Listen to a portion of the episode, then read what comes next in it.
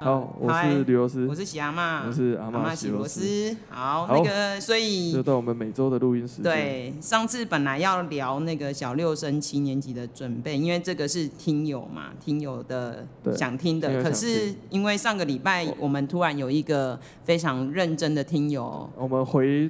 留言回了很久，我们难得一次回所有的留言，好爽。对，笑死我，现在也有留言，一个小时就没了。现在也有留言，OK，对，所以呃，还是欢迎大家跟我们留言呐。对，然后我们新做的一些改动，包含标题啊，或者是其他的，也欢迎大家再给我们建议。好啊。对，我们录音品质会持续提升，但是不要期待说。已经录完的我们会调整，我们没有要改的意思，对，包含兔子没有捡到的，而且说说我们听起来太像在闲聊的，不好意思，我们就在闲聊，对，听起来我们废话太多的，不好意思。如果你有上过正常的台湾的课程的话，就知道我们平常废话更多。对对对对对，所以我们没有要改变的意思，我们完全没有要调整。对对对，对，好，所以呢，因为有一些家长，我后来发现我们的听众应该蛮多是家长，对，还有同业吗？我不知道哎。哦，你也不知道，我不知道，而且我觉得我本来以为我讲繁星那期点阅会很好，嗯，结果我推完之后发现也还好，我 我。我有看到你先贴的那个，然后我就哦，好有趣哦。我以为我以为讲高中升学会比较多人听，但后来发现还好。不过 I don't fucking care，我们就哎，对对对，没关系，我们一点都不在乎这样子，没关系。对啊，可是因为我差不多我的同年龄层哦，是这些家长们差不多，他们小孩都已经在小学了。那当然，如果你今天不是在教育圈的，尤其你不是在国中。教育圈里面，你很难想象孩子上国中是长什么样，甚至会很多焦虑。我自己现在开始带小孩，发现其实每个阶段的家长都在焦虑。然后我以前只是当老师的时候，没有办法同理，没有办法感受这件事情。那这件事情最好玩的事情是，就举一个例子，就是我儿子，呃，我儿子。最近开始，呃，妈妈开始会担心学英文。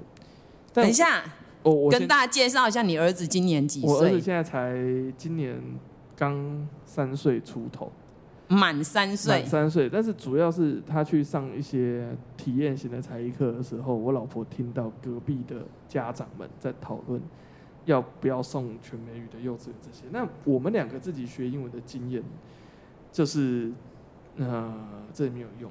那我为了要确定这件事情到底有没有用，我还刚好就是我约了我的大学的英文老师，那是台湾做英文教学的真正的专家，就是他们不是补习班，他们是每天在研究英文怎么教这件事情的人。那我就问说，哎，老师，你们 paper 上面看起来英文早读或晚读有没有用？他说：“他说我们台湾的英文教育，好是做什么事情的？我们台湾英文教育就是营养针。啊，营养针，对，就是打了不会生病。你就去想象一件事情，就是说，他就是你今天营养不良，好好每个礼拜到医院去打一针营养针啊，就这样。但是不能治疗好。他说你根本不是在吃饭。”哦，他说你要你要英文学好的观念应该是好，我们应该是吃饭的状态，就是我三餐正常，好，啊我三餐饮食均衡，好，听说读写都有机会，每天都有接触，好，那你英文就一定会好。可是如果你只是去补习班或者是这种学校，或者是台湾的高中的英文教育，我们不是说特定哪个英文老师或者哪个补习班不好。他说：“反正这个东西就是营养针，可是你短期看得出来啊，进去就是给你一针。对，他说短期当然看得出来啊，对啊，看得出来啊，那是一个很强大的补品啊，直接从静脉进去，直接从静脉进去啊。但是那个效果就是那个效果就是营养针，它的而且有时效哎。他说，他说你你一没打就没有用了，他说你还是营养不良。对，他说你就是营养不良。那营养不良，你要你问我说营养不良要怎么办？他说就算是全英语。”那就只是，你就想象成吊点滴。我说我靠，突然理解，原来原来原来这件事情是营养针跟点滴的差别，哇，都还是用打的，完全就是一语道破哎。我说那那这件事情是什么？他说你要的重点就是跟小朋友吃饭的逻辑一样，你要让他先不挑食，他会愿意吃，那吃了正常，好，那他开始吃了，用英文吃东西。好，不是，就我们是讲吃饭，他是说用英文去吸收他生命当中的养分，不管是什么样的内容。他开始有这个习惯之后，那这就是他吃饭。那他，他就是一种习惯。对对对对对。然后我跟我老婆沟通完之后，我老婆才。哎、欸，我听说啦，我有一个同事，是他的小孩今年小五，他很喜欢 NBA，所以他就是好像有那种球员卡。对对对对对。然后后面都会有一段英文，还是他的名言。然后他只要把这一段名言搞懂，单字弄懂还是什么，他就可以再有一张球员卡，再有更难的英文。对对对对对对。然后他因为他的生活就是看这个家长观念就很正确，而且他的小孩看那个比赛，他不喜欢看台湾的，因为台湾的那个呃体育主播的报的方式跟美国的可能有一些落差，所以他喜欢听原文的。可是可是我这个时候就会问他，反问他一个问题。我说，像我们在这么偏乡的环境，都还有很厉害的家长。我不是说他极端，我说他真的厉害，佩服他。那我们家的邻居有一个妈妈，应该是有留外的经验。我们看到他的时候，他全英语跟小孩讲，然后。我本身没有什么焦虑啦，因为我觉得说，哎，毕竟你现在在你们这个补习班已经看到了各种各样的孩子。我们 sampling rate 够高的时候，就是什么东西都抓得到嘛。好，那呃，我妈很焦虑，我妈第一次看到是很焦虑，然后她说：“哎呀，你这样子，你儿子会不会输在起跑点？”等等等，是不是所有的家长都会讲这句话？输在起跑点。不是我，是我妈。我真的觉得那个广告害死人呢，害死多少家长？但没有，我觉得这 slogan 很厉害。做以 marketing 的角度来讲，这个 marketing 很强项，它一句广告词可以撑流传几二十年以上。哇，至少三十年了，我在猜。好，那往下 push 的时候，就是说，我就回去问我老师嘛，就吃饭的时候也问他，我说，哎，这样到底有没有用？然后他跟我讲一句话，他说，呃，他进到学校就完了。哦，他跟我讲这句话，他说：“除非他小学然后或者幼稚园就直接把他拉到国外，不然他一进学校，他连听懂指令都有困难。相信我。”我说：“我说真的假的？”我们老师说：“他说他们因为他是外文系的老师，他说他的学生超多，毕业之后都有这样子的焦虑，就是小孩的英文怎么教，所以很多都是妈妈自己跳下来，因为外文系毕业，英文当台大外文当然英文很好。”那他说，很长他的学生反馈给他的第一件事情就是，老师，我们家小孩四五岁、三四岁，就是一脱离妈妈之后，开始进全中文的环境的时候，完了，前功尽弃之外，还要遇到衔接障碍，因为他只听得懂 sit down、stand up，他听不懂坐起来、坐下、站起来。哦然后他说，等他孩子意会到。另外一件事情之后，这两个东西是等价的时候，他的英文也忘得差不多了。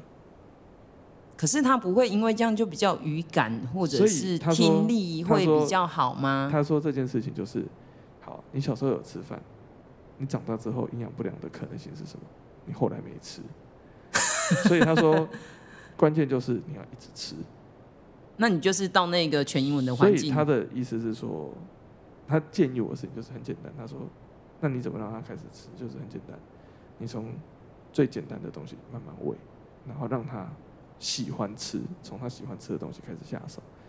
好，他有兴趣的主题留英文的给他，然后让他下去玩。好，慢慢慢慢的越来越多。所以我现在的操作策略就是，我儿子很喜欢车子。好，那我就买很多车子的，因为我们手上什么没有。就是这种东西最多。我们在此感谢国立台湾大学机械工程学系刘婷退休教授刘婷刘老师赞助多本相关书籍，都是英文的。当然了，我直接给他看车辆工程学。所以你你们家三岁的小孩直接看原文书的概念？没有，哎，他喜欢车嘛？他就说：“爸爸，这是什么车？”我就上面有写啊，上面有写啊，带你念啊。对啊，啊，英文的车子的厂牌就一个一个带他念。他、啊、有些是德文或是那个瑞典文的，反正就是一个一个念下去，然后再开始看着 logo，看着招牌，然后开始会发音。对，我觉得这个东西就是，呃，跟我们今天要贯穿的主题是一致的。对，那我们小六升小七，小六升小七，我先讲好不好？因为我自己有一些奇特的经历啊，你应该没有。对，我自己在硕士班的时候，这其实算是我开补习班的开端。也是有一个学生吗？我很，少分享哦。我那时候在台南，因为很穷，我妈不给我钱，所以我跑去 part time 去教那种科学实验班。因为那补习班很有趣，就是是补习班，嗯，他是补习班，而且他是那种老板等于是跟另外一个补习班或者是一个老师接了盘，他盘了很多的实验教具下来。那他盘了教案跟很多很多的教具，然后他找了一个仓库，空的仓库放着。他自己本身有经营安亲班，然后他的安亲班就是主打，就是说好，那他会有这些实验课。但是他本身不是学科学的，哦，他是文主仔。那但是一起掏鸡啦，掏鸡。那他我们两个就他一开始开了一个不错的薪水，然后我就在拿着教具在台南大台南区。跑班上课，我要从有的课在嗯、欸、教具仓库在台南市的西边，然后呃上课地点有些在，如果你这对台南有概念的话，永康。哦，不是在北边一点吗？西北、东北边。对啊。要横跨台南市。对啊，就是早期的台南县嘛，早期嘛，就是、现在叫永康区嘛。对对对对，基本上就是在台南市，我有。七间教室还六间教室要跑一个礼拜啊？那个老板开那么多教室哦？没有没有，他都是跟人家合作，哦、他卖课给人家，然后他收一笔钱，哦、然后他再把下面的钱分给我。然后我那时候其实觉得他蛮笨的，因为他如果愿意给我好一点的薪水的话，你搞不好就不会回来台东了。对，因为他我就帮他开教案，因为我跟他谈过的时候，我说其实你的器材够多，其实上面的教案。还可以开更多出来，那可以配不同年级的，然后下去弄。那中间最小，你知道那个家长，就是台南市的家长焦虑也是很恐怖，西部的家长焦虑也是很恐怖。最小大班，大班来上科学班干嘛啦？大班大班的实验课，你觉得大班可以带什么实验？就是吹泡泡啊，我们洗碗巾加水，然后可以吹泡泡。他们玩到最狠的是做棉花糖，哦，做棉花糖。可是做棉花糖其实蛮难解释的，就你要怎么解释棉花糖可以变成丝这件事情，其实我觉得很难。做棉花糖是一个我觉得很难的，印印象也比较深的。那年纪最大的就叫到小六，国一这样子。哦，所以大概就是就我们刚刚讲的六升旗。对。那其实我不是要。以下的言论没有任何要抨击国小老师的专业素养，但是我自己很很感谢的事情，后来才知道，呃，原来我后来研究，因为这个原因，我才开始去研究国小的师培跟还有课程课程。后来我们才知道说，原来国小里面它有分。初教，初教，然后有语文教育，对对对对，然后科学教育，还有体育教育，就大概分这几类。可是他们都可能要当几任老师。是，然后最尴尬的事情就是这些，因为他的课很多都是配课的问题，尤其是九年一贯之后。好玩的事情就是很多的，因为文组考教检的时较真的时候。大规模的考上的都是文组的老师，也就是国文系或英文教育系的老师。然后他们如果是科教或者是数学教育的，很常因为科技业或者是电子业的薪水比较好，他硕士班可能根本就直接去考，就是台清教程的。理工科系，所以也就是我们全台湾的小学教师的分布，目前还是。如果我觉得这件事情如果下去调查，会得到一个很有趣的结果，就是理论上，呃，老师的比例应该要跟各科的比例是相近的，理论上。可是你如果再下去调查的话，国语、英文老师应该占很多。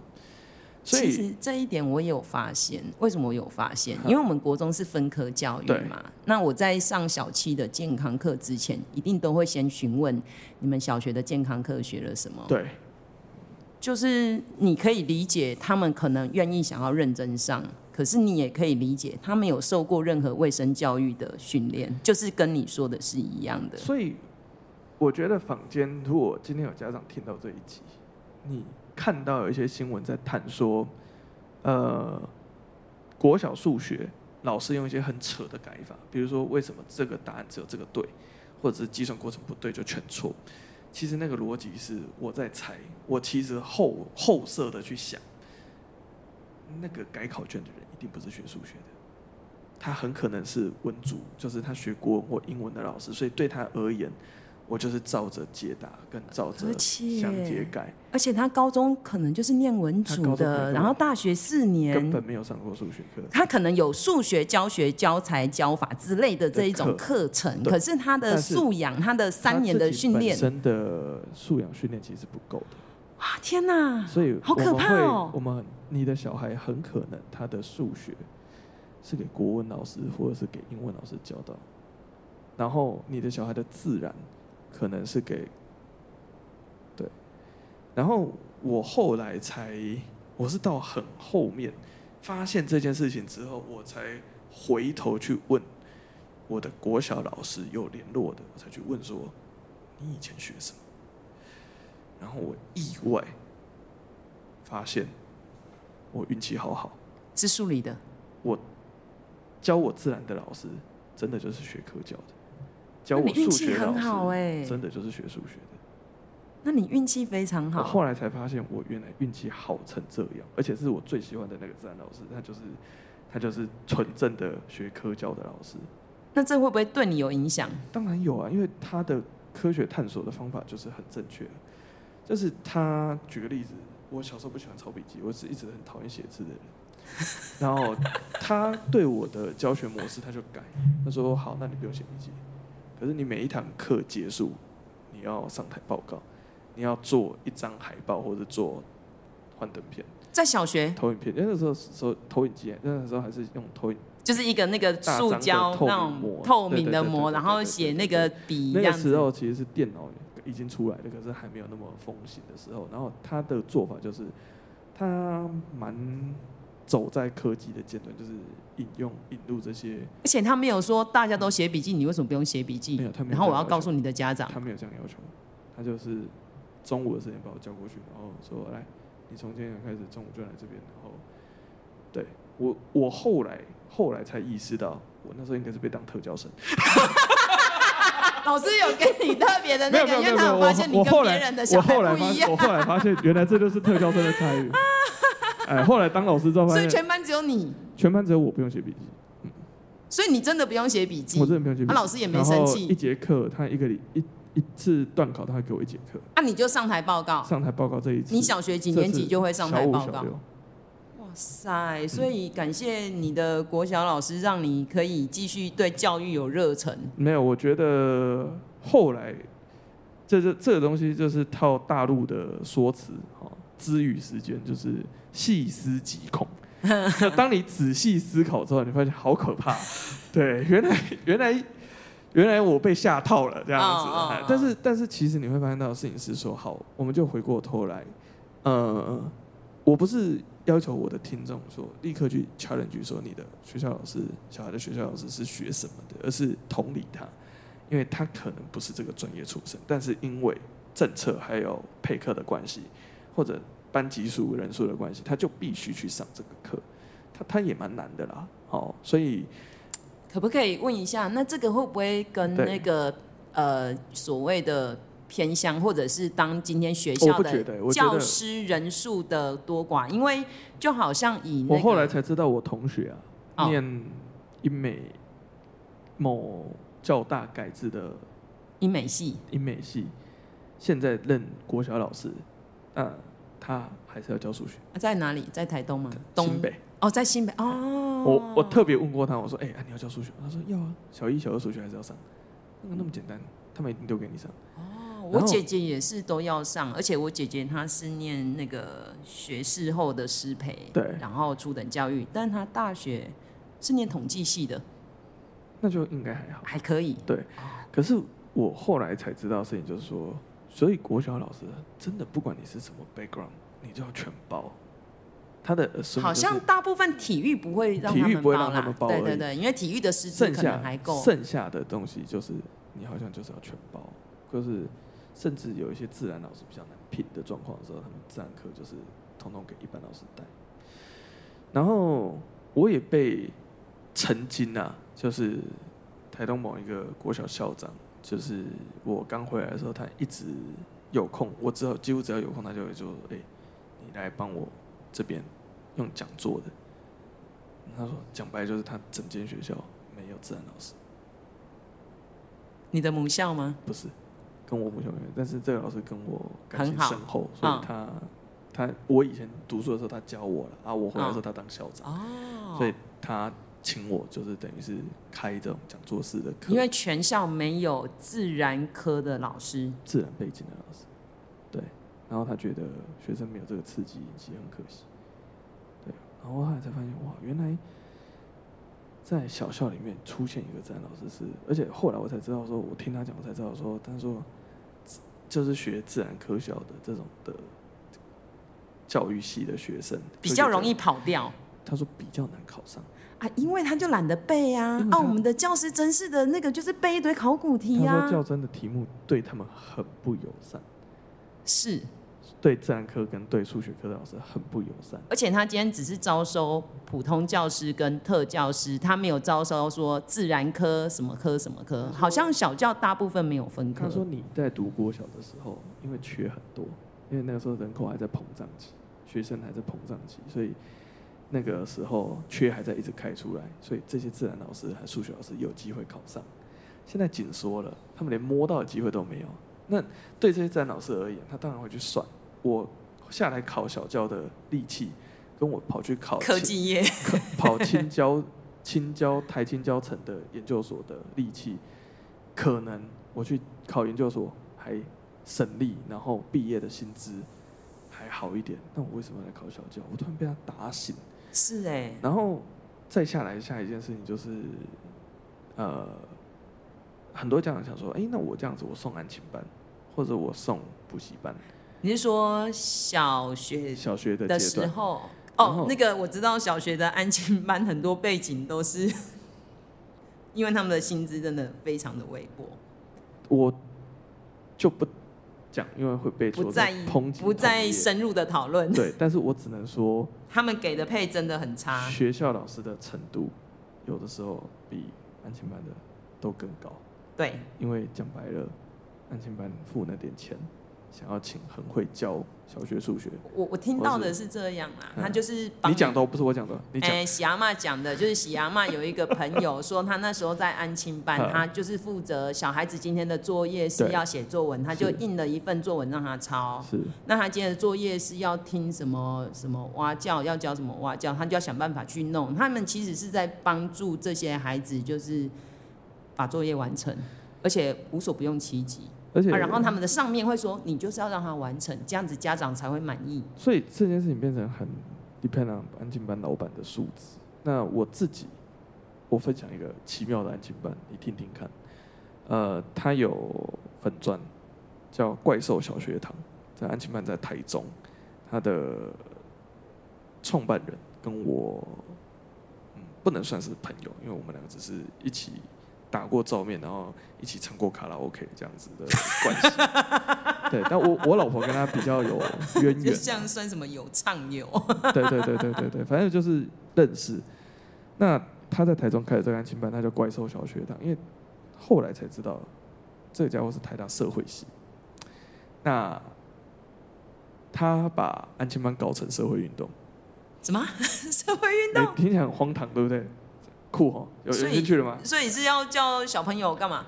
呃，他叫他的学生一学期，他的安全班一学期要办一次报纸，要出一次刊物，全部就是学生自己编内容，跟画图，跟丑没有关系。就是要阐述一些东西，而且是他们经过思考、讨论生出来的东西。他不太管作业，就是作业就是你家的事，你有写完，你有弄出来，形式有 OK 就好，不用美轮美奂。好，那他带去教他们消费经济，然后告诉他说：“来，我们在连锁店买东西，跟在一般的小店买东西，钱会掉给谁？”哇塞！然后从小给他这个意识，哎，他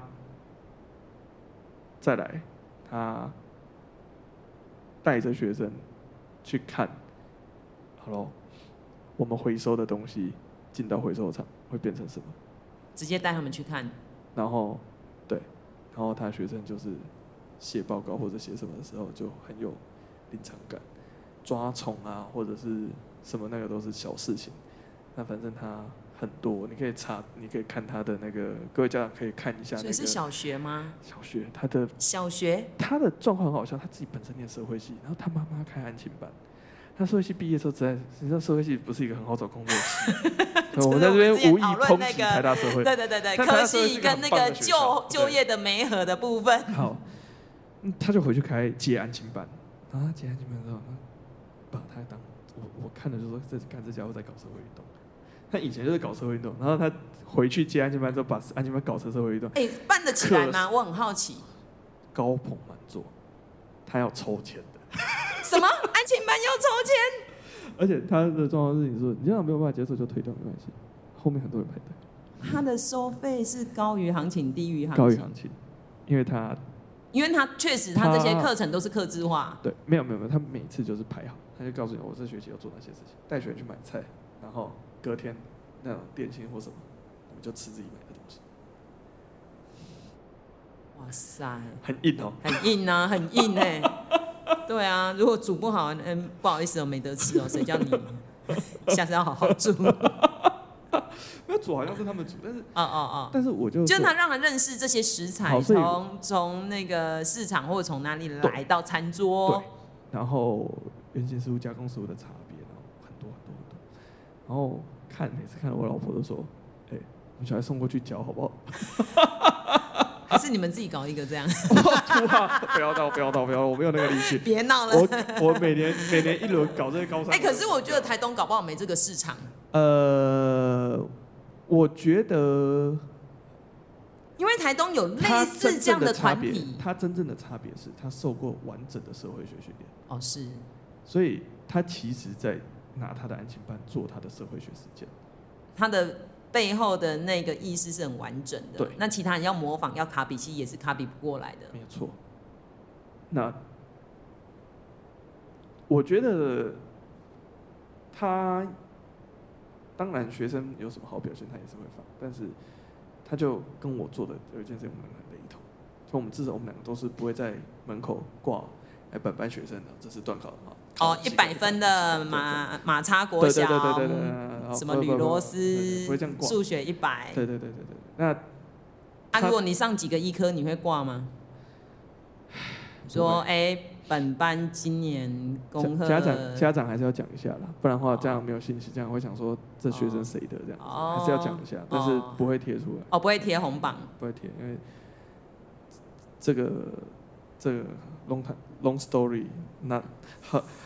Hard to ensure，好好，长故事很难在短的篇幅里面讲完。好，所以呢，那呃，刚刚我们提到了这些小学教育跟呃安亲班这件事情之后，那我们就可不可以给这一些听众一个很实际、很实际的建议？那他今天很焦虑啊，我就是今年要上国一啊。嗯我啊，国一听说数学很难，我是不是这个六月毕业之后我就赶快要去报名补习班？我要补英文、数学。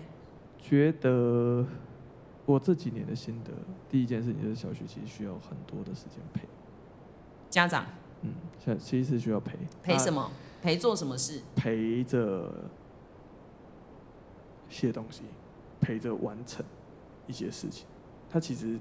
学校出了很多任务，这样那个不是要你做到多好的水准，而是，呃，他给你一个机会让你去陪小孩。我觉得了，我看起来的状况，那，嗯、如果这样真的没有时间，那真的只能外包。那就外包喽。这这种事情没有办法。呃，可是如果可以的话，那他其实要的不是品质，要的不是怎么样。所以我觉得以数学跟自然来讲，我很常，你知道我都是只教高中的，对。然后我的粉砖跟电话会接到小六的家长打来说，老师，我们小朋友明年要上国一，可以送去上课吗？你说我不收啊？我我这边讲一下，就是台湾的自然科学教育的规划。国小阶段理论上是探索，就是喜欢让他摸、让他看、让他玩、让他有体验。然后国中开始有一些基础的基础的知识知识。呃，很多强调科学的补习班会在国小做很多的实验，就要他们量化，就要干嘛？其实我觉得，呃，这件事情我蛮赞同那个，呃，中山大学。生科系严老师的说法，严胜宏吗？对对对对对，哦，他粉砖上面很多东西，各位可以订阅参考。哦，我我我对严老师非常尊重，我没有抨击他，虽然我私底下有时候会讲他坏话，对我这边承认，哈，但他也不不在意啊。哦，你 谁呀？你哪位呀？他本来个性就不在意这种事情的人。呃，第一个东西就是他觉得他提议的，他的意思就是说，国小其实发掘兴趣。你有兴趣就全部往那个地方转，他建议就是这样。我的看法有点差异啊，就是他小学的时候其实就是广泛阅读课外书、漫画、科学的漫画也可以。哦，我觉得科学实验王还不错。对，就是他就是讲各种的东西。他真的就是国小学生、小男生很常会有兴趣的遗书几类，第一类恐龙。因为那个东西不存在啊，所以小学生喜欢恐龙，小蛮多的吧？哎、欸，我不知道哎、欸，我真的对小学不了解。然后车车车车，然后看流行什么，他们就会看什么东西。嗯、呃，有一些会喜欢小狗小猫，那动物类的，怎么样让他去探索，怎么样去摸？我我自己生命当中是探索经验跟大家不一样。哎、欸，我知道被关到实验室，然后跟那个。解剖的 标本。哎，你是想我？毕竟你是有医学背景的。我小学二年级要学泡酒精，泡酒精棉花，然后小学三年级要会分类药品，然后小学三年级要会分药品，要会读那个药标，拉丁文，要读那个化学药品上面的那个药标。然后要知道 acid 是酸，base 是碱，然后而且不是不是科学探索，不是科学探索，必须要必须要做错会被骂。然后器械分类，好，然后解剖老鼠、解剖鸡、解剖牛、解剖猪的时候，你的就要在刀子不一样看，然后。我我真的觉得没有几个人这辈子是看过自己妈妈拿电锯锯骨头这件事情。我没看过。我觉得，我觉得所有的小孩啊，我妈，我妈说我小时候很皮。我说我小时候一定很乖，因为我现在自己回想，都觉得谁在看完自己妈妈拿电锯开一只牛之后会皮？还敢还敢忤逆妈妈？你愿意忤逆妈妈的时候，就是你人生已经受不了，那叫起身抗暴，你知道吗？那个画面太惊恐了。那个是起身抗暴的，那个已经不是。你说看电锯是几岁？小四、小五吧。就是就是，我就要看我妈拿，因为骨头是没有办法用刀子切。对，要用锯的。所以他是用，嗯，然后是用小。啊，然后会喷出一些东西。会喷出东西。还要穿那个防护的。对对对对对对。你有穿吧？我没有穿，我站得很远，但是我看到我妈被喷。天哪！对，你知道你看电影的时候看《德州电锯杀人魔》是十五以上，六还是十？对对，十六、十八，对不对？十八加吧，十一看到这种话，所以我就说，好了，你的你们不能怪我不念医科，你知道吗？你你你在小学五六年级的时候看到这种画面的时候，你情绪上。你怎么会想要读当医生？你怎么会想要当？我觉得念机械好啦，因为不会喷出血来。就是你觉得喷机油都好一点吗？对不对？喷机油都好一点，所以 这欧秋龙马进在这边跟所有家长讲，就是栽培小孩是可以的，训练小孩是可以的，但是适度适量，有兴趣最重要。嗯嗯。我就很羡慕我学生啊，我觉得我就有一个学生，他家长是我妈妈的，算是后辈吧。那他爸爸给小孩子的训练，就是从小就是让他们跟这些猫猫狗狗一起玩，是正常的猫狗嘛？哈，对对对对对，不是没有，不是 就是不是巴蒂，就是已经开完刀，然后再复原的哦，陪他，然后陪他们，就是做这些后续的伤后愈后的照顾。他两个小孩都很喜欢呢，然后就觉得，而且会觉得陪伴他，他越来越好。对对对对对对对对对，然后小乌龟啊什么的。然后你知道我人生中唯一一次这种陪伴的经验，是我妈有一次要做那个羊，我不知道有没有在 podcast 上讲过，有的话你再提醒我。我妈有一次接到一个任务，就是台东的有一只羊场的羊不明原因死亡，然后老板怀疑被下毒，这没讲过。然后我妈为了要调查调查，因为她把那个羊剖了，做病理检查，做所有的分析我，发现找不出病因。然后下去做毒物分析，因为毒物分析是一个很讨厌的事情，因为毒物你根本不知道对方下什么毒，所以你要一直试，一直试，一直试，然后他们怎么试都试不出来。所以我妈变成说好，她去现场蹲在现场看羊吃什么，然后她把羊所有吃的草记录下来之后，她找宰羊，小羊从还没有喂奶的，你喂奶不可能奶不可能有毒嘛，所以从喝代奶粉开始喝灌奶的，好灌灌灌灌完之后，一次只喂一种草。就是他现场有的吃的东西，因为它是放牧型的羊场。这根本就是流行病学嘛。然后他就是把那个放现场有的草，就比如说哈某一种草，A 草、B 草、C 草、D 草，这只羊只吃 A，这只羊只吃 B，这只羊只吃 C，这只羊只吃 D。然后我要陪帮忙他，就是我要搞清楚，不能喂错，因为喂错他吃到的东西不一样，控制别人就跑掉了。所以某一只羊要只吃那一个，然后吃到毒死。所以你那时候几岁？呃，小四，你就要确认你今天喂的那一场会不会让它死，我就要，就要做这个动作。我那时候养了七只羊，还八只羊，我当牧羊小孩。我的最快的时候，牧羊童，牧羊童就是我下课就是去带喂草、喂水，然后带这批羊出去散步。那你知道你妈在做这个实验吗？我知道我妈在做实验，我知道我妈在做实验。那你知道其中会有一只死掉吗？呃，你要听后这个故事的结尾吗？我想知道。我每次都会跟学生讲这个故事的结尾。后来有一天，我下课的时候发现羊不见了。然后那天我妈加班加的很晚，我妈那天加班加到十一点多。我妈那天就说：“哎，罗斯，你今天可以打电动，就是在旁边打电动，就是旁边我妈有一间有电脑的办公室，我可以在里面打电动，打到很晚。就我整个晚上作业都不用管你，我妈都不管我。想说，哇，这么好，那我作业就赶快写完，我就开始玩，疯狂玩。我说妈，超爽，今天都。”不用管呢、没有人管的小孩好爽，而且又可以晚睡这样子，一弄弄弄弄弄，然后隔天过了一个礼拜之后吧，我们家吃了三十天的羊排，我想说哇，这个肉好好吃哦，我都不知道那是什么肉，我说我说妈，这真的这个肉超好吃的，然后隔了两三，因为我一直问我说妈，我的羊呢？妈，我的羊呢？隔了两个礼拜之后，我妈跟我讲说。哎，罗斯，你把你的羊都吃完了，所以平常你照顾的那些羊，呃，实验做完了，我妈把胃啊、肝啊采样完、分类完、送检，然后羔羊们。这些那个大概养了一年的很嫩的那小羊肉，肉的部分没有问题嘛，所以我妈把那些羊肉全部都收集好，然后 Holy shit，等一下。这我感感觉跟楼下的房客，好可怕啊！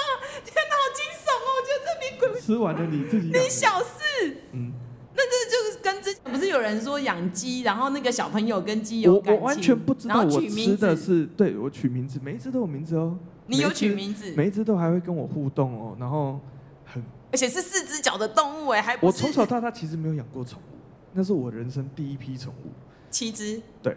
后来七只都吃完了啊，对，然后你不能怪你妈妈，不行，因为那是她的工作。而且我觉得她也让这一些动物的生命最后有发挥到它生命中的价值。他他所有的价值都发挥完了。我后来读台大的时候，我特别去找，因为他们的命换成了两篇硕士论文，一篇博士论文。对啊。我特别去把这三篇论文找出来。这是你娘写的吗？没有没有，不是我娘写的，是我娘 support 台大的两个硕士生跟一个博士生，但是他们拿着这个东西。哎，那这样这七只羊的生命真的有发挥极致。我后来才知道，原来我这么小就在协助科学研究。那你不能怪我不去念兽医跟不去念医学，你知道吗？你 你，我觉得年纪太小了啦。不是，我妈觉得这是很棒的生命探索跟自然实验啊。哎哎，就是他的他的逻辑啦。他就说，你如果从小就有这样的机会，可以协助台大生的硕士生。我就说，我去我去面试台大的时候，我学习历程就直接写这个就好了。对，谁谁会跟你有一样的学习历程啊？谁会有哦？所以刚刚有讲到重点，就是家长们，你也不要只有在这个时候焦虑，你应该在小学，你就从小要愿意陪你的孩子，即使他今天他们学校有功课，你不要帮他写，你也不要要求他的写的很好，因为我知道有的家长会求好心切。他其实是能完成为优先，然后国小其实关键事情是训练量，因为他其实都是反复练习，所以。我去国小带安亲班的时候，就有，就我自己的目标其实很简单，就是教是很小的事情，重点就是陪着他们一题一题写，然后程度好的他写很快，好，那你就出难度高一点或者后面一点的，那给他一些课外书，好，增广见闻。我觉得有一个观念就是这边分享，就是广比深重要，国小阶段。广度比深度重要。比深重要。对，就是他能够接触到广泛的探索。广泛的探索。那小孩自己是有意识的，他会去找有兴趣的东西。那我想要问哦，就是有很多家长说啊，现在网络上很多资源呐、啊，我可不可以就让他看电脑、看电视？巧虎也教了很多有道理的事。电视我自己现在的，我自己的 principle 是，我觉得一定要陪着看。反而电脑跟电视都要陪着，不是就丢着说哦，那你就现在看。因为网络的内容真的太多了，所以它是没经过筛选的。尤其是 YouTube，它是照演算法一路跑给你，所以一直为你要看的。其实比较好的做法是，我的做法的话，我会把播放清单先选好，那你就是看这个播放清单里面的东西。所以可以是，它是很好的媒介。可是媒介本身是没有问题的，对。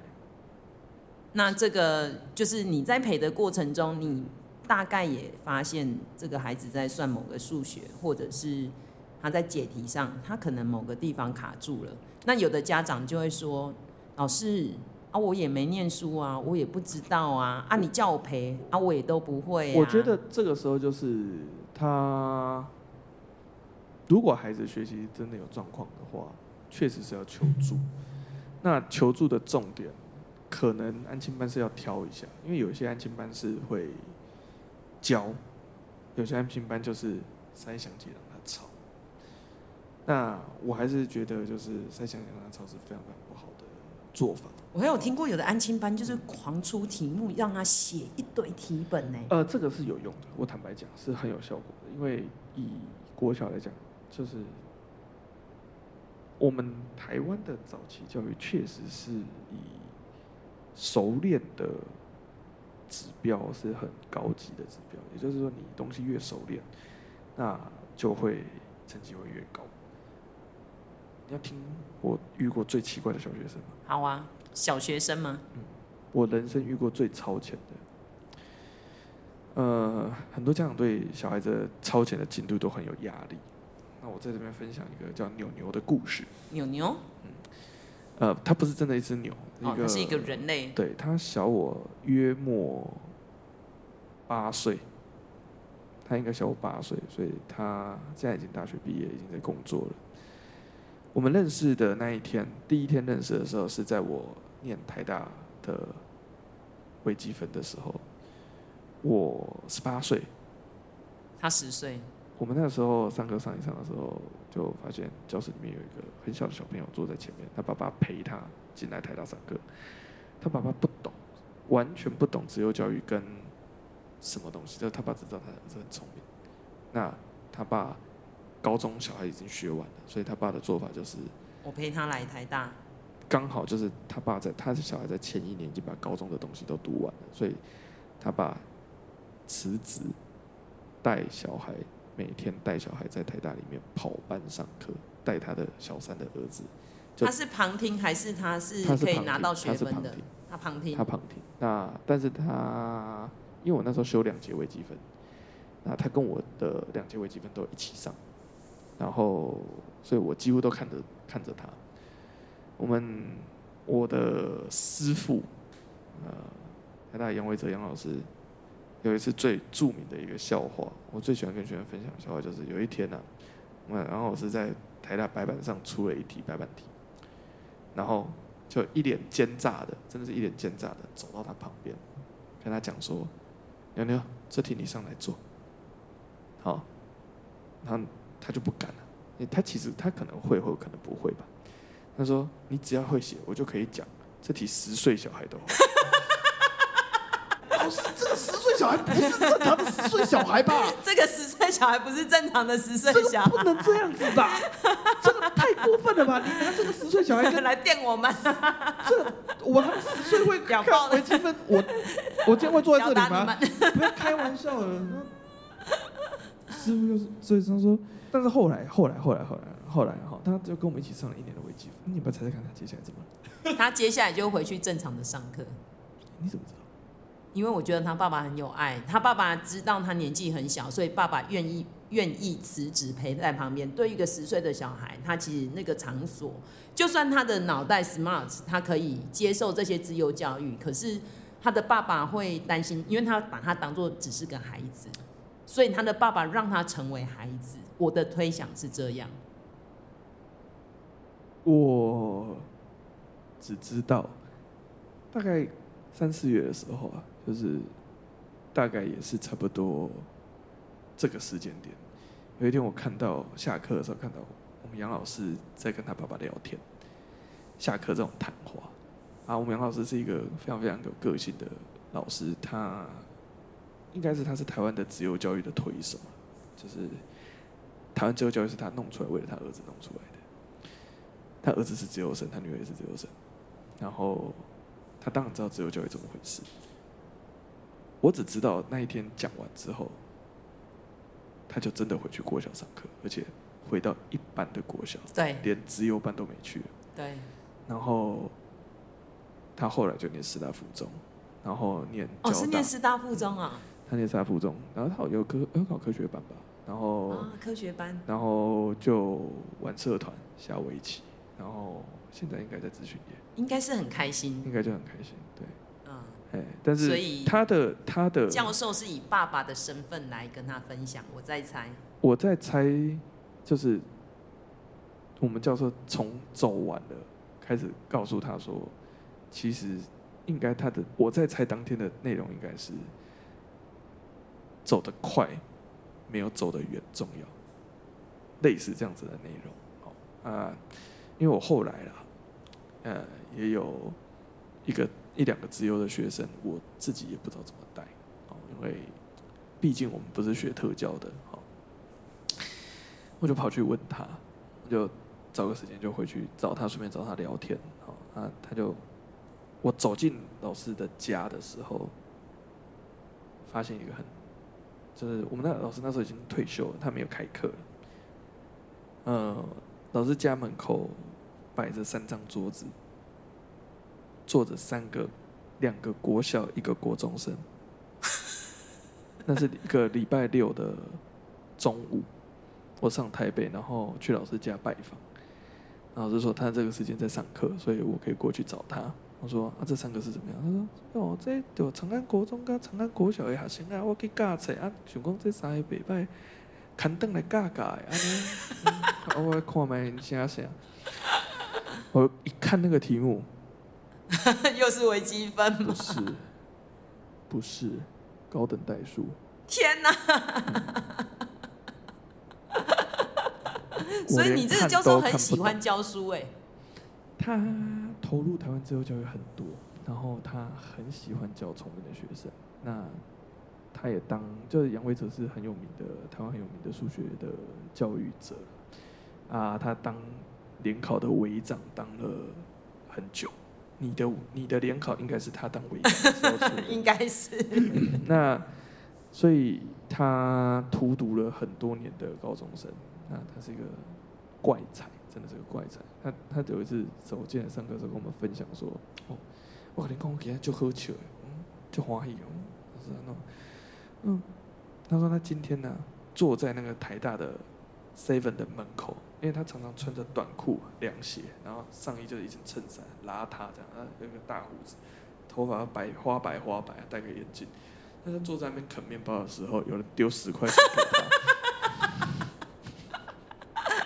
哎，那教授被人家当乞丐，你会生气吧？他说：“我啊，我都可以找个哥去买几袋面包。”又再去买吃的，欣然接受，欣然接受人家的爱心。donation 他就收下来，是一个非常奇葩的老师。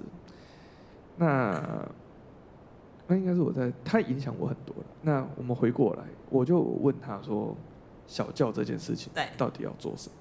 他说：“程度好跟程度不好的学生都会长大，这不是废话啊。”他说：“所以关键是什么？嗯，就是程度要继续更好。他说关键是长大。”哦好，所以意思是说，也不用担心啊，反正你的孩子都会长大。他说你都会长大，你数学好不好又不会影响你长大这件事。他说好，那数学好不好不是重点。我说为什么？他说他对数学这件事情有没有兴趣，有没有爱好？他说以前他会在意他自己小孩数学好不好，好不好，会不会，或者是这些哦能力高不高？他说大部分台湾的家长只分得出了算术，只会算术。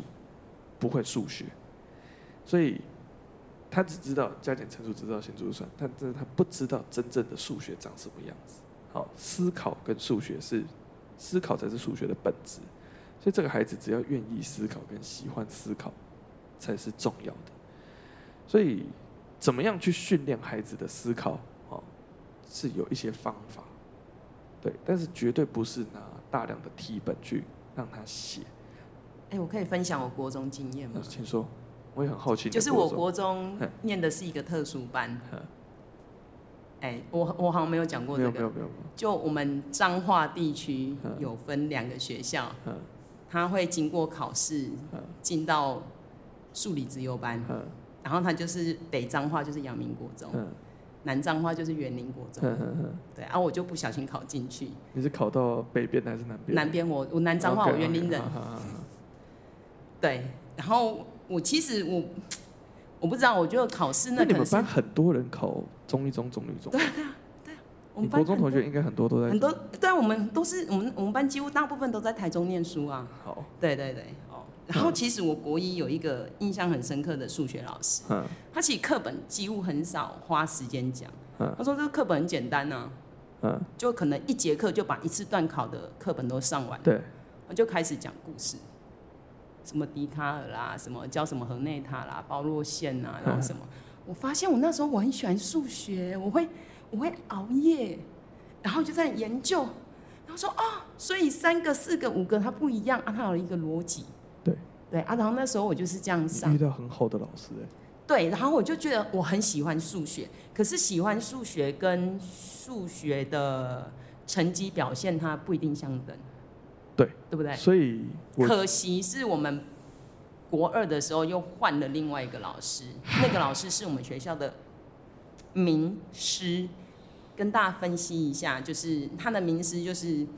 他可以每一堂课在黑板上画每一个图都很精准，用那个三角板啊，然后圆规啦，然后就是上一整本的那种什么，那时候不是什么超群还是什么翰林的时候那种参考书，然后就一直算，一直什么无敌呀，什么就是那那个，然后就一直一直教，然后就开始解题哦，这一题是怎么样？然后他就很认真的解题，然后黑板就是非常的那种字，它的板书很漂亮。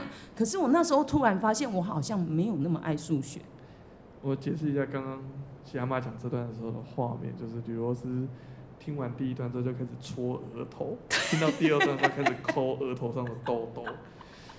呃、然后我就我完全可以告诉你为什么第一个老师被换掉。然后我也可以告诉你，没有了，他换掉是因为他去接下一届，呃，接接下一个年级的自由班，他是导师，对，呃，然后我们那时候的生物老师也很特别，他就是会跟我们说，哎，这个生物课。那你们有没有喜欢的东西？你延伸，你可以做笔记。哎、欸，我那时候我会看那个什么《大不列颠百科全书》，去找无尾熊，然后它有哪些补充资料？因为那时候没有网络的东西，嗯、然后我们家会有百科，那什么《动物百科全书》，然后还有那种什么科学探究那种三十本，什么下什么的，下下什么主播的那对对主哎、欸、那主编的各种的书，我会从里面找资料。所以。其实我们这边可以跟家长讲，我的所有的兴趣都是在那个时候被扼杀光了，我觉得好可怜哦。回想起来，那个兴趣跟那个喜欢维持下去，比他的分数跟成绩都重要，因为分数要救都很简单。我常常听到家长会 complain，我就跟我讲说啊，我们家小孩不是 complain 我 complain 小孩，就是说我们家小孩好容易粗心，考试都是因为粗心在错。嗯。从老师的观点，我都坦白跟他讲，我说那不是问题。他说怎么你那粗心粗成这样子？我讲，那真的不是问题。因为他喜欢，他会算就好。他说我们家小孩算很慢。好，我说那他有没有算完？有啊，那就好了。我们家都是那算快干嘛？考试时间八十分钟，他六十分钟就写得完，有比较厉害吗？没有啊，八十分钟刚刚好写完。啊，可是有的人是八十分钟也写不完呢。八十分钟写不完，那是基础能力有问题。考卷设计应该是他写得完，他就要写完。OK，好所以我们回过来，就是家长应该用什么态度去处理小孩子的这个阶段的升学？我的看法是，第一个兴趣为王，他如果有什么兴趣，给他更多的资源下去探索、下去摸。以上兴趣不包含电竞选手，因为每个孩子都说我想当电竞选手。那就像最早时候喜妈讲的，就是。学生都喜欢打篮球，不是因为他的兴趣是打篮球，而是因为打的不够多啦。他打的不够多，还有他没有其他的尝试。好，如果他今天有壁球、有篮球、有游泳、有划船、有 SUP，有很多的都接触完了之后，他跟我讲说他最喜欢打篮球，那我相信。好，OK，就像你问我说我现在最喜欢的运动是什么，我就明白告诉你，哎，我喜欢打，最喜欢的是水球。嗯，那。回过头来，嗯、呃，可以做的事情，第一个就是陪着探索。那家里面看资源的多寡啊，有些家庭资源比较丰沛的，你就多探索一些吧。家里资源比较少的，好，那小孩子公立学校的，我们真的要各位家长要相信，台湾的公立学校水准真的很一致啊。好，毕竟师培体系是一个这么具有高度雷同性的，我这这几年真的是佩服我们国家。可以养出这么多想法一致、看法一致、看法一致跟做法一致。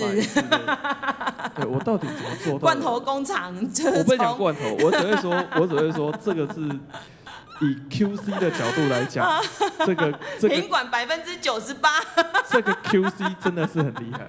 而且重点是它没有 QC，它实际上是理论上是没有 QC 的过程，可是竟然成果上会跟 QC 差不多，比 QC 还好，我觉得这太。所以呃，所以很多家长在讨论说，哎，那个吕罗斯，我的小孩今年要上国中了，他要不要补数学，会补什么？吕罗斯，你目前的回应是？我觉得国中其实如果他完成作业上需要有人陪，那可以找一个老师有耐心一点的安亲班。那如果有你的所在区域有一些安亲班是比较探索型的，就是他是会有一些活动安排，是陪小孩子去探索或者是增广他的呃体验的，这种安亲班是会比较理想。那当然就是如果你没有办法没有这个力气的话，至于自然科要不要补，我坦白讲，我觉得自然完全不需要补习，理化自然我觉得不需要补习，不需要补习，完全不需要，因为讲白了课本读。光课本可以看完，然后补充资料，或者是愿意去图书馆再找两三本科普书，一个月到两个月读一本科普书，我觉得就够了，很够。你说国中阶段的理化教育，你补习的钱，带着他去书店，哦，可能差评或者是那种线下的或者线上的书店挑科普相关的书，好，我觉得或者是订科学人，我觉得 CP 值都比补习班高，因为他接触的东西会更多。数学的话，如果成绩真的不到六十分，我觉得会是他可能理解上有点困难。那家长可能要思考的两个面向，第一个就是，呃，孩子是不是要走学术路线？那如果六十以上到八十，孩子自己也有兴趣要走学术路线的话，那可能就是缺乏练习，因为他其实应该是大致上懂，那他没有什么，他可能就是练习数数量不够。我我讲的是 general 的。你现在讲的是到了七年级、七八年级国中数学，你第一次段考、第二次段考，对对对，你发现你的孩子的成绩表现。对。那因为六到八十分其实落差，你们敢说差二十分，但是其实在统计上来讲，以大部分的国中的段考考卷，其实它的题型是重复度很高，所以他如果呃。错的都是同样的类型或者同样形态的错误的话，那可能把那个错误找出来修正就好，不需要很焦虑的就说哦，我好像会找一间数学班让他去上数学，因为你丢进去，他其实只是浪费一个礼拜固定绑在那边两三个小时一直在写数学题目。虽然做一个补习班，我讲这种话真的是 抢害自己的未来。好，那再下来的下一个重点就是。如果他是八十分到一百分的学生，那就让他去探索吧，因为其实那个二十分，我是觉得没有必要为了要前进那二十分而牺牲掉很大，反而是 这段时间他自己的读书习惯跟自律的习惯的养成。可是有很多家长说，老师啊，我就都有叫他念书啊，然后他就一直在玩手机呀、啊。那是因为你也在玩手机啊。我我们都有共识嘛，其他妈都是狂点头，就是家长自己的心态，就是小孩的心态。家长坐在那边看电视，小孩就是坐在那边看电视。家长坐在那边看，所以整个逻辑就是，不管你的孩子在哪个阶段，除非他真的已经不让你陪了，如果可以的话，你一定要尽量陪。你都生了就花时间吧，对，不然就还没生的啦。不要生，哦。如果没打算陪，不要生啊。但是，我觉得我前几天听那个另外一个 podcast，他讲的很好。他说，生小孩就是一个副本嘛，啊，以打电动的角度来讲，那就是从你的主线任务再多开一个补充包。你可以选择要不要加值这个补充包，但是加值的就是要把它玩完，这个不能够退货。对，我现在目前这补充包进度开了开了不知道多少分之一，希望是。十八岁就不用我烦恼的话，现在是六分之一，好累。对，那回过来结论上，自然科的话，有你们当地一定有一些探索的活动，比如荒野或者是。哎、欸，我有一个学妹在花莲、嗯，是她从毕业之后，他们就一直在一个叫做光合作用探索学校。对对，对。我学妹她现在是应该是执行长吧。嗯我觉得他们还蛮认真在开设小学、国中的一些课程。嗯，那他们的课程可能包含说，哎、欸，我去蓝屿骑脚踏车，我只有一百块之类的，或者是这种实验小学。他他就是课，哎、欸，他不是小学，嗯，他就是一个商业行为，但是他的课程就是户外探索。我觉得 OK，这种户外探索的不就还可以？那有些家长会更极端一点，他会送实验小学或省立小学。哦、对，这个。我们可以再找机会开专辑来讲，但是我会觉得说，公立学校加上这种实验性的课程，成本上相对会比较低，家长也比较容易配合。因为实验小学、森林小学或实验小学的 location 通常不是那么方便家庭相处。嗯嗯。对，所以可能家长也要考虑一下，就是家庭的环境跟经济能力。所以这种大概偶一为之，或者是挑喜欢的参加。好，那可以开始跟小孩讨论说，这个他有没有兴趣？我觉得这整个来讲，应该我们两个看法应该是蛮一致的，就是让他探索跟充分的陪伴。不然你到时候送到吕罗斯这里，吕罗斯又一直叼了。你一下子要喜欢这个填科系，填这这些，到底哪一个是你的兴趣？我妈说这个不会赚钱，所以不能填。到底你喜欢什么，你都搞不清楚。我，这边分享，我最近得到了一个，最后用这个故事结尾了。好，大家各位家长要记得，种什么因得什么果。好，你给他探索完了，你有。这这件事情是这样，我们不见得能够掌握孩子生命的方向。我这几年收了一个很奇葩的学生，这位小男生对表演艺术有非常非常大的热忱跟投入，因为他的成长背景里面就是充满艺术因子，非常非常艺术性格的孩子，又聪明，可是又聪明哦，非常非常聪明，非常非常聪明。那。妈妈一直希望他去读医生，一直希望他去学这种专业性高的，一直跟他强调说：“你赚了钱，行有余力，你要来学艺术都可以，但是你学艺术会饿死。”所以就说：“天哪！我从小就被你灌这些东西，然后我也喜欢上了，然后你在我。”要进入升学压力的这个阶段的时候，告诉我说这些东西不能当饭吃，不精神分裂嘛？好，所以呃，他探索完了，如果真的喜欢，好，那就让他去。好，我我我我那天跟家长讲的说法是这个了。我在此没有对任何艺术工作者不敬的意思，但我跟他妈妈讲说，我说你要想他的才华跟他的脑袋丢到这个群体里面，他一定是顶尖前几聪明的。他要活下来，一定不是什么困难的事。他绝对不会饿死啊！他不一定可以到吃的非常饱或过非常奢侈的生活，可是他绝对不会饿死。所以我说，你有什么理由不要让他去尝试，对不对？反正失败了，那是他的，那是他的选择。选择，甚至失败也是一个过程啊！好，所以我们这样子要聊一聊，有一个小时零九分了，太神奇了！这一集就这样聊完了啊！对，嗯。所以结束了吗？对，所以让家长自己想。回馈的结果是，妈妈最近妥协了。哎呦，所以女罗斯有在这个部分有失点力。我没有在失力了，我就觉得就是我我已经讲完了这样子，我讲完了我就不想再讲。对，好啦。我最近没有空管家长，我我要我要你要度过这一个难关，我要等这个礼拜过，我要继续下去 督军。